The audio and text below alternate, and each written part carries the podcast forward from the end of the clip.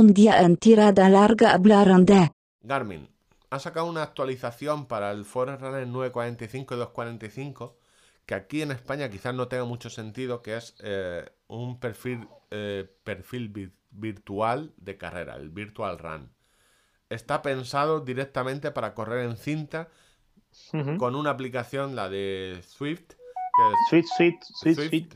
ZWIFT, ¿vale? Que es muy conocida en ciclismo, que al final es como un videojuego donde tú tienes un avatar y eh, en función de lo que pedalees, en este caso lo que corras, eh, pues vas adelantando a gente por un entorno virtual o no. Entretenimiento para correr en cinta, básicamente, no, no tiene mucho más. Es, un- Pero eso ya es admitir que correr en cinta es aburridísimo. es correr en cinta, es yo, de las preparaciones, si quieres eh, prepararte para una maratón, haz una tirada larga de vez en cuando en cinta. y- Yo no he llegado a 10 kilómetros, ¿eh? Yo lo máximo que He he hecho es 10 una hora y algo, y hora y cinco, holgas, y acabas. uf, es muy. Da igual lo que te pongas en los cascos, que.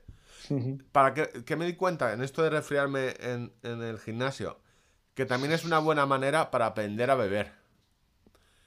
Porque cuando. Normalmente, cuando eh, corres una hora y media, muchas veces no bebes. O sea, no necesitas. Si corres más Claro. tiempo, eh, los que corren más tiempo, sí que Pero bebes. en el gimnasio sudas más. Sí, pero puedes estar- no estar acostumbrado. En montaña es distinto porque el ritmo es más lento, o en ciclismo es distinto porque, a ver, eh, puedes eh, dejar de pedalear, Ujú. pero beber mientras corres en la cinta es una forma de aprender a... Yo, em, para, ver- para la maratón esa que no puedo pronunciar y que corrí en el mes de septiembre, había vasos y yo me salía al parque con seis vasos de estos de plástico a, a dar vueltas al círculo, a beber, a aprender a beber. Y ahí es cuando paró la Guardia Civil y dijo, ya tenemos al tonto haciendo botellón él solo. O sea, no tiene amigos, se va al parque a hacer botellón él Mira, en este capítulo no habíamos nombrado a la Guardia solo. Sí, sí, Civil. este es el, el- Y no he sido yo. No he sido larga, yo. el podcast favorito de la Guardia Civil.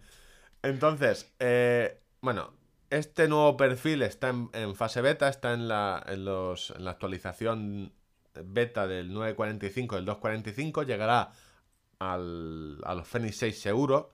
No sé si llegará al Venu y al Vivo Active 4, no soy adivino, pero probablemente. Y lo que hace es pasar los datos de pulso y ritmo a la aplicación móvil o a la aplicación que tengas en el tablet. Es decir, hasta ahora podíamos transmitir el pulso, pero solo transmitíamos el pulso vía ANT Plus a otro dispositivo de Garmin. Ahora transmitirá vía Bluetooth el ritmo y el pulso.